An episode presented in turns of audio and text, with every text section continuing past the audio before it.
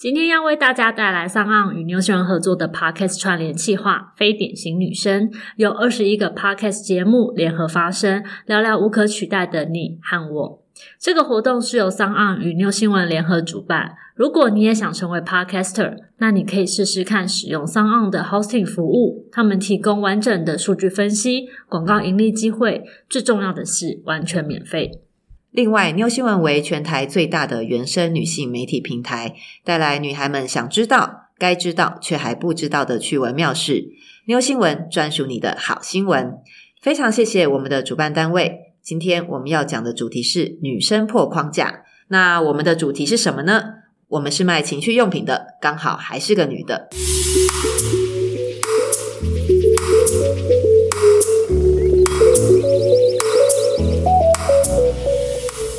嗨，你今天吃早餐了吗？昨天晚上还满意吗？我是 Pancake，我是 Waffle。我们今天要来聊一个我们呃做节目做了一年多以来一直都还没有聊的一件事情。我们节目做一年多了哦，我觉得还蛮佩服我们自己的毅力。对。可是很多人都一直在问我们说，我们为什么要做 podcast？然后到底为什么我们在这边想要表达什么东西？所以我们终于又来聊这件事情了。对对对，就是今天我们不要聊太多情趣用品，是聊关于我们两个，还有关于这个节目的我们的一些想法。你们看到嘛？我们在节目介绍里面都会想介绍说，哎，我们是误打误撞进入这个情趣用品产业。那从做产业采购，然后到现在。作为一个 podcast 的主讲者，那我们到底想要表达什么？为什么想要来入 podcast？对我觉得录 podcast 很简单，有一个就是我们两个就是不想露脸，然后我们也不想做影片，不想做图。那刚好在去年那个时节的时候，有 podcast 这个东西开始出现之后，就太方便了，只要讲话就好了。对啊，而且我们其实很懒惰，可是因为我们在作为呃情绪用品这件事，大概做了大概三四年的时间了。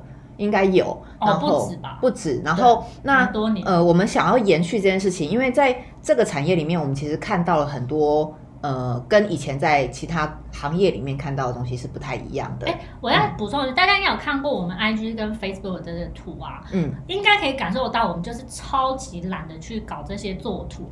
没有这个能力，然后也没有想要把它精进的人，不能不能说我们只是很简洁吗？就是我们想要追求粗糙感，但是如果你今天愿意帮我们做的话，OK。你不小心把我们的懒惰讲出来，但是我承认，OK。我就是懒惰，就是如果你谁佛心大发，愿意帮我们做这些事情，拜托你来吧。能强调我们的粗糙感，我觉得那就 OK。对，然后或者帮我们做一些管理，然后我们又没有付人家钱。这样很贱，但是就是请你吃饭，请你吃早餐这样。对对，至少可以跟我们聊聊很多很私下的，我们 under table。对，可以跟你讲很多八卦。对，很多八卦。好，所以我们刚来来回到主题，我们要来讲，呃，我们做 podcast 这件事情，我们三四年了嘛，然后现在做了一年多，那中间这个转换为什么要做 podcast？当然，除了原本我们知道 podcast 这个东西不用露脸。然后我们想要延续一件事情，是我们都是不同的领域出身的。对。然后进到这个东西的时候，我们碰到这件事情，碰到蛮多冲击的。对，碰到蛮多冲击。那冲击是，哎，你觉得你现在在很多产业里面，其实很先进的东西，为什么在稀松平常的事情，在这个产业，在情趣用品，或是所谓我们放更大到性产业这件事情上面，是哇塞，根本没有人去 care 这件事，或是去有人去推动，所以它很有点像。呃，二三十年前，台湾社会在做呃外销这种事情的感觉。对，如果说我们今天把情趣用品这一些，我们把它当成同质商品，我觉得会比较像是你今天在屈臣氏、康斯美看到这些日常生活用品来讲。嗯，如果今天这些已经相对来讲，这些所谓 FNCG，它的发展已经是非常的娴熟，非常的。做法很多，所以做品牌，然后找人讲话，对，然后很多很多翻转，然后或是一些异业的的合作，或是一些设计啊文案都非常的用心精美，然后也有非常多很优秀的从业人员。嗯，如果说他们是一百的话。我们当初接触到的情趣用品，我觉得我个人大概只给他四十分吧。呃，四十分还有这么高？因为对我来讲，那时候只有看到，我觉得我会给二十分而已，因为我那时候只有看到名字，惊人。对，然后它也就是是，哎，其实台湾其实没有什么外销，就是进口。对对，然后进口就是非常传统的，就是买卖买买，然后东西有上就有人买。就这样。然后我们接触到蛮多从业人员，有一种说我被逼着要去卖这件东西，很委屈的感觉。对啊，然后光看那个，我们之前有提过嘛，我们在看很多平台的网站的时候，就发现那个真的是没有人在经营的一块，对，所以没有所谓的品牌更新，然后文案这件事情没有人在经营，就。像现在没有人讲得出，比如说我们都会知道说，所谓的 S G，你知道有 PNG，有联合利华，嗯有交联，有嗯那个、这一些厂商在经营，这是这是全球的。嗯那如果你知道台湾的话，或是日本，比如嗯台湾有花仙子，它就是做一些居家清洁的，对这是台湾品牌。然后还有像是橘子工坊，嗯也会是这样子的居家生活。每一个产业，你都可以讲出一个领，就是领头羊这种东西那你西。讲得出任何在台湾，无论是品牌端，或者是通路端，或者是所谓的代理商端，有讲得出来吗？没有啊对，，我就统称啊，就叫情趣用品。然后讲到情趣用品，就说哦，就是情趣用品。所以我们做这 p o d c a s t 很希望可以翻转一些这个产业里面既有的一些概念。像刚刚你说的，呃，我们想要翻转这件事情，是因为很多情趣用品在我们认识之后，我们其实发现，其实它有很多地方是可以去做翻转的。因为你看到很多国外的案例，对，你看到国外很多在文案上的经营，然后在观念上的的经营，设计的经营，然后其实是功能上，它已经突破过去我们所谓的男用、女用，然后嗯被生理条件所限制的状况。可是他们一旦进来台湾之后，它就只是变成情趣用品，它原本在国外这些想法完全就没有被带进来。对，所以我们想做的事是，我们透过不断的去了解情趣用品，然后去透过我们之前在做行销面的这样子的事情，把这件事情往上推。就像是你现在看到很多，你可以讲得出情趣用品，可以讲出几个主要的品牌，就像你讲出 PMG，对讲出呃现在大家可能只想得出 Tenga 吧，对 Tenga 就是当时日本做最好的嘛。对，而且像我们看很多情趣用品的时候，我们会说哇，这个真的很棒。可是我们作为一个采购，其实我们没有勇气把它代理进台湾，是因为很明显会知道，但哇，带进来一定是亏钱，亏到爆炸。而且其实就不像是别人已经耕耘过了，它完全就是一个陌生的领域。你进来，你要从品牌开始做起，从文案开始经营起。还有很大部分是消费者的教育面。对教育面，其实是我们那时候一直在做，所以这就回到我们刚刚说的，为什么我会做这件事？因为其实我们在做采购的时候，我们已经在教育各个领域、各个通路的的呃采采购了对，对然后像是蛮多，像大家也可以看到很多在情趣用品这一个，不管是 KOL 或者是通路端，大家嗯不断强调是功能、功能、功能的东西的时候，的确一些国外还不错的品牌，它进来的时候，它它讲的其实不是功能面的，嗯但它有些很好的概念，或者是它把它分得更细腻的时候，我们都会。觉得有点担心这个东西在台湾接受度是不高的。那相对来讲，就是其实消费者或是社会大众对这件事情的接受度，还只是在功能这件事情上面。对，那我们就觉得其实很可惜，明明就是可以被呃好好的被宣传，让你去好好懂这件事情的时候，为什么只剩下买跟卖，然后价格高低这件事情去判判断而已？有多少有多少有多少？虽然说它是一个工具型商品，可是我们在国外看蛮多的是，它已经可以给它赋予更多更不同的一些呃形象，或者是说使用情境。对，所以你说我们是不是想要推动台湾情趣产业的品牌概念呢？或者是我们想要让这个产业可以早一点的走向一些不同的面向，或是往前从不管是我的四十分或他的二十分，赶快到六十、七十、八十这个位置。至少成熟之后，可以大家了解更多东西，就会有更多的产品可以进来。这个是身为采购很希望做到的事，因为好东西想要引进台湾，可是常常因为公司觉得说这个东西在台湾没有卖点，嗯、不会赚钱，他就没办法进来，这个就是觉得可惜而。且我觉得还有一个点是，当是这个东西被这么隐晦不被谈。嗯不管是情趣用品或是性，然后越来没有太多资源投入的时候，对消费者而言，我觉得是没有保障的。嗯哼，因为其实我们自己看，它真的有很多的模糊地带。没有，对它没有比较的，它没有比较的。然后我们在自己在经营这个产业或是产品的时候，我们觉得说这个东西是不是应该要有一些比较被验证的机制，嗯会有一个公允的标准。嗯我们不希望有人使用了这些产品，然后就生病或者发生一些意外。我觉得那是很不 OK 的事情。所以是希望让更多事情被讨论。对，然后应该是有一个更好的规范去规范它的。嗯，对，那这也是保障消费者。如果说这个产业一直都是在所谓 under table 的状况下，嗯不管是对于这个产业的从业人员，或是对于消费者，都是不好的。你没有办法得到更完善的保护。对啊，所以像是哎，我举个例好了，以前我们的跳蛋就是有线的加电池的，对。然后可是因为越来越多人讨论跳蛋，或是越来越多人讨论呃情趣用品，所以开始你会发现哦，跳蛋有无线的，对。然后呢，有亲肤的，有的可能是医疗级细胶啊，或是防水，对，等等这一些各式各样的功能，还会有一些人他可能会对甘油过敏，或是对呃各式各样，比如说润滑里面很多的嗯的有一些大家的过敏的点是不一样。如果说这个东西我们可以更被讨论的时候，然后被标示出来，更多人的需求被发现。但我觉得对于这整个产业，或是对于消费者，都是好事。都是好。老实讲，其实这个产业我们自己看，这个产业商机真的很大，而且会越来越大。所以当有这么多人要使用的时候，然后有一些可以更被多讨论的机会，对每个人就可以用到更好的商品，而且。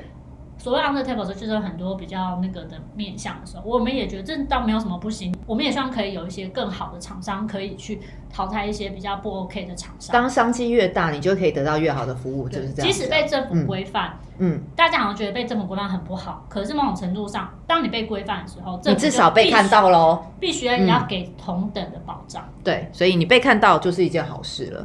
好，那我们刚刚讲的好像很严肃，对。但我们回到我们的 podcast 这个节目来，对对对，所以我们一开始就是想说啊，我们都教育这么多采购人员了，那不如来教育一下大家，不然每次我们碰到朋友碰到采购，都从头到尾再讲一次，对，有点辛苦。不如开一个自己的 podcast 来讲这一些事。对，然后所以很懒惰的状况下，我们录了一集。如果以后有人问我们，其实我们就是把这个 podcast 丢给他说：“哎，你听这个就好了。”我也没有要再重讲。我们到现在也不过二十多集而已，跟很多人比起来，哇，三个月有十几集，我就觉得哇不得了。我们就是一个懒惰鬼啊。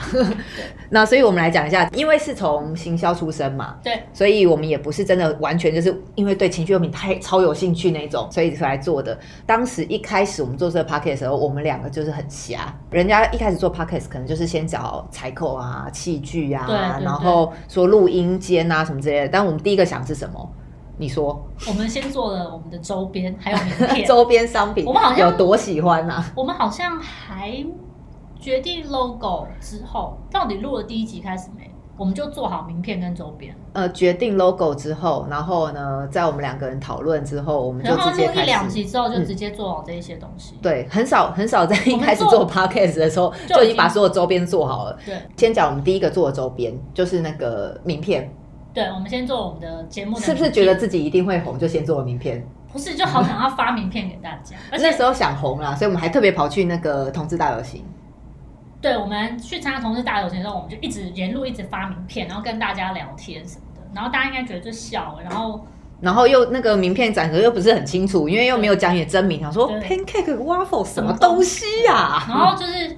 收到，不过我觉得因为同事家那个气氛就是很开心，嗯，很欢乐，很欢乐的。然后大家彼此交换名片，就一直交换，大家交换来交换大家也很有说好啊好啊，给我啊什么的。然后我们其实为我们名片有设计一个小小的巧思游戏。这个现在你们就会在 FB 其实有看到，我们有看到，但是只能大家都不知道，就是我们后面呢背面其实有六张床。那我们其实是很想要模仿那个几点卡，就是我们希望说，哎，你今天如果打炮，然后做爱很爽，你就可以自己在上面填个分说什么之类的，嗯，然后你就是收集满六次，你都觉得很美卖的这个这个经验之后。你就跟我们分，你就跟我们讲，你就会请你吃个早餐，然后我想要，我们就想跟你聊聊那次很爽的性经验，是性经验哦，所以我们没有局限说你一定是跟伴一定要跟伴侣，或者是你这一次的打手枪或自慰这些，any 只要是你身体体验是很愉悦的，就可以跟他们来分享。但是我们很可惜啊，现在没有人跟我们分享。找我们。我们很热情，跟大家很 proud of 这一切，跟大家讲都没有人找我。然后这个名片的设计其实就带到一件事情，就是回头我们为什么叫 pancake 跟 waffle？还有就是我们的名字为什么会叫 save my sex？为什么会叫 save my sex？哦，应该说再回到我们那时候做情趣用品的时候，嗯。就是我们接触的一些消费者，或什么很常就是被视为说来帮忙的、帮忙的一个角色。然后我们自己再把情趣用品也定位在于，它只是帮忙你这个辅助型的工具东西。我们不是那个所谓那叫什么智商师，就是性智商师。对，没有，我们只是一个工具的一个概念。嗯，对，所以我们就要 save my sex，然后就要救救我的性。希望可以给大家多一点选择，然后让这些辅助工具可以帮助你。如果在性这部分有、嗯有想要找到更多的选项的时候，我们可以成为你的选项。然后当然，你说长得比较伟大一点，我们也嗯想要、像我们刚刚说，对于这个产业是有一些期待，我们也也希望就我们可不可以救救这个产业？救救这个产业，啊那个就是比较远一点的距离，我对，们不管是远端目标一般。的个人，或者是比较大的整个环境，或者是像我们看到很多，像我们在之前很多集节目都会讲很多我们对于台湾的一些性教育的一些想法。嗯，没错我觉。得这也是我们会用这个名字，就是不只是单纯的性的嗯这个行为动作，是高潮啊这些冲动荷尔蒙，还有很多是关于这个是社会性的概念，或是一些年轻小朋友的的性性教育。我觉得这真的太重要。同整来讲，就叫 save my sex，真的就叫救救我的性。对，嗯然后叫 pancake and waffle 也很简单。我们的开场 opening，我们就是希望一吃早餐，就是觉得，哎，如果前一晚的性很美好，那嗯隔天就一起吃早餐。我们就选择早餐里面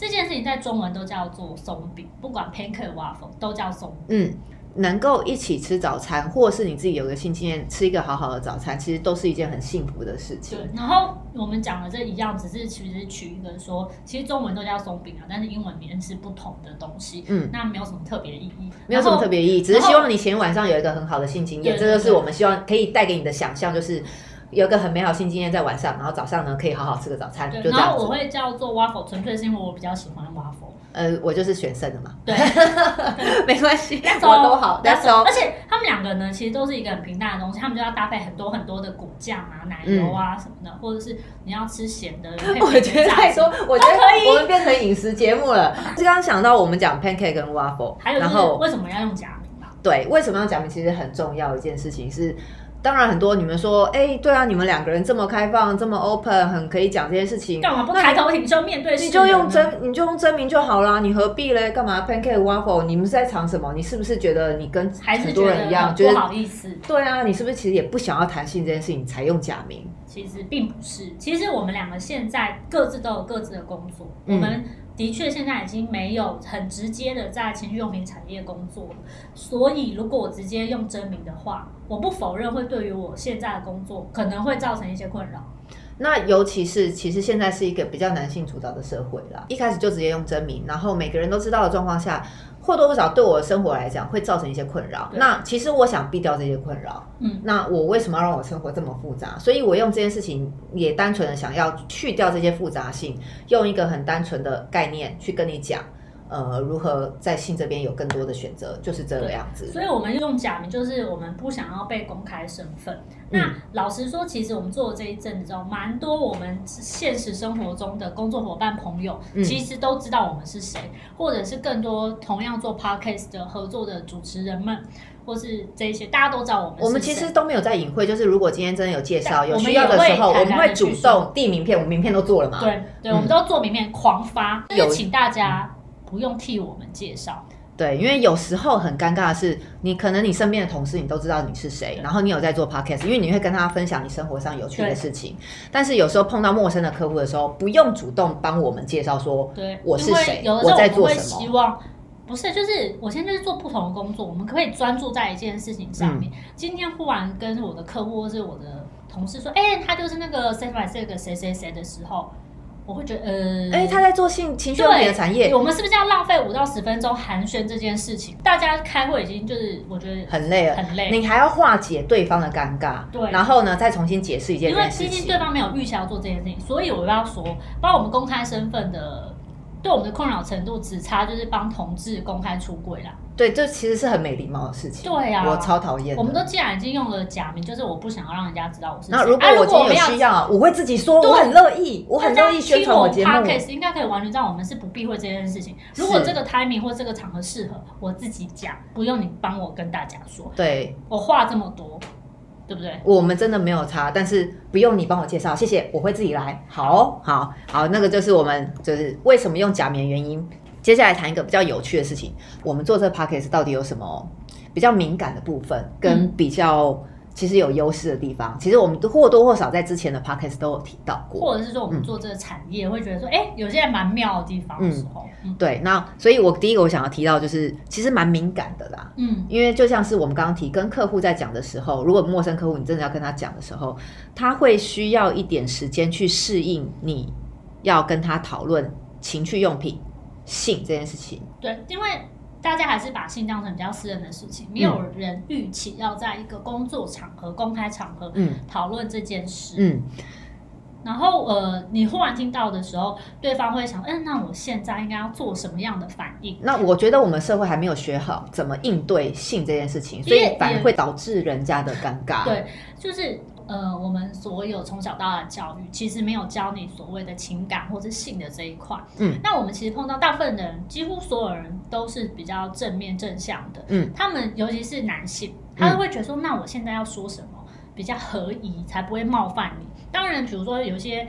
比较年轻，年纪跟我们相近的，他可能就是哦哈哈这样什么的，然后打哈哈，啊我会听啊什么的。嗯但有时候我们会碰到一些年长的男性的时候，嗯，他真的他不是故意的，可是他的成长经验没有人跟他说他该如何表达？对他如何去跟年轻女性适当的谈论这件事情，事情然后又又不会被说我是在侵犯你。对，其实我觉得他们的反应，我觉得很可爱，就是他觉得说我应该要做什么表示，可是我不知道我讲什么才是合理或者是礼貌的的，，对对，就像是我们之前有提过，就是我们之前有一个男性采购，对他其实原本就是有在呃接触情趣用品采购这一块，但是他碰到两个女生去跟他提这件事情的时候，他也是或多或少感到有些尴尬。其实他是一个年轻男性，，其实大家尴尬的点就是他很担心这件事情是不是会讨论到关于自己的性经验。嗯，那讲到这个时候，真的就是很模糊地带的一个，是不是是不是性骚扰，或是我们真的在讨论一个工作或是产品面的东西。所以其实我们两个也是摸索了一阵子，才知道如何去适当的表达，而不要去侵犯到你个人的私生活。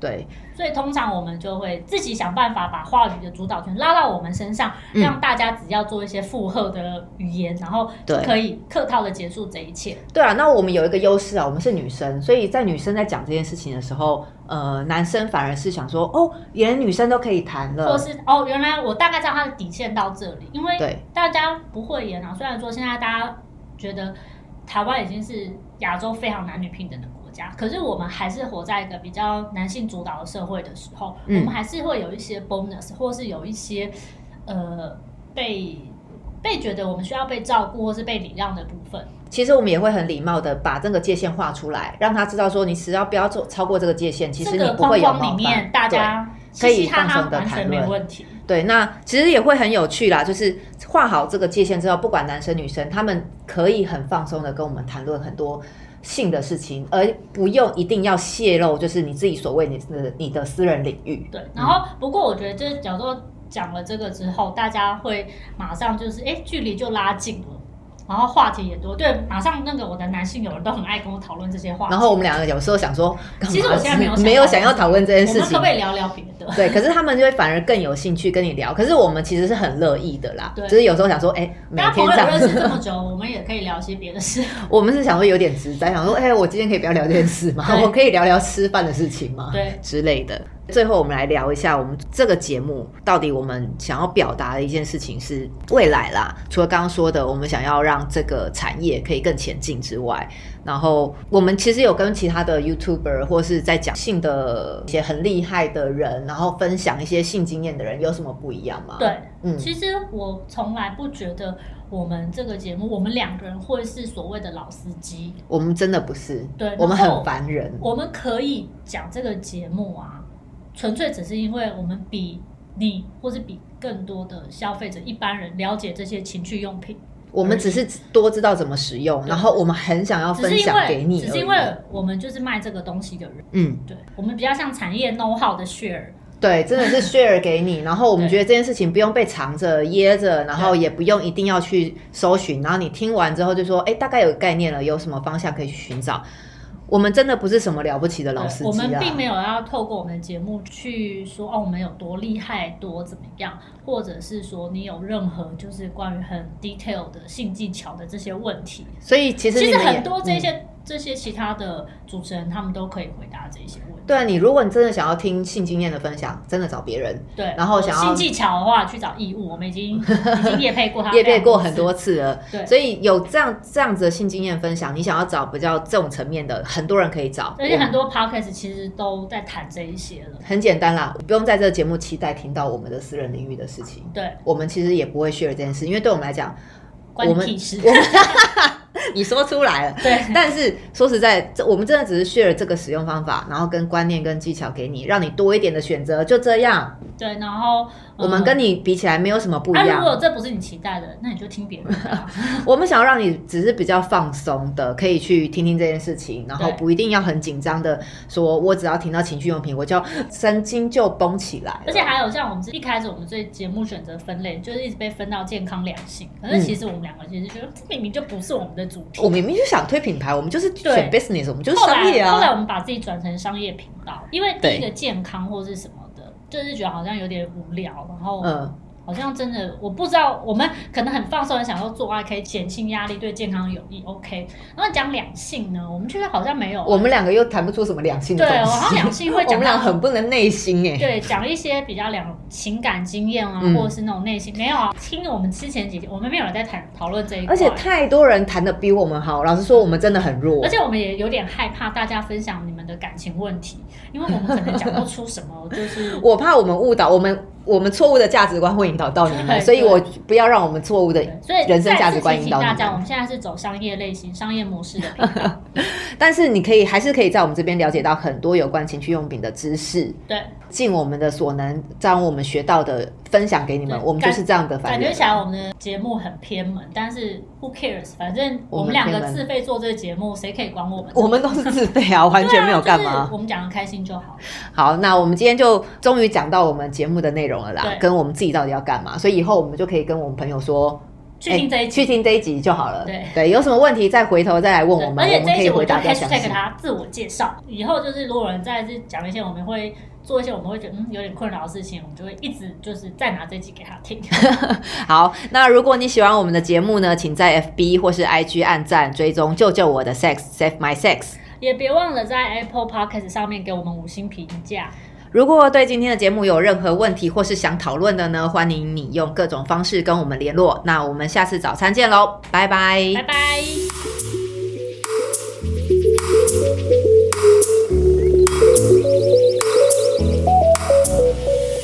以上就是今天的女生破框架。同样做这个主题的 Podcaster 呢，还有社群学什么？你家邻居海鲜去有去哦。哎，我问你哦，千万慢慢说，大家可以到节目资讯栏中的网址找到他们哦。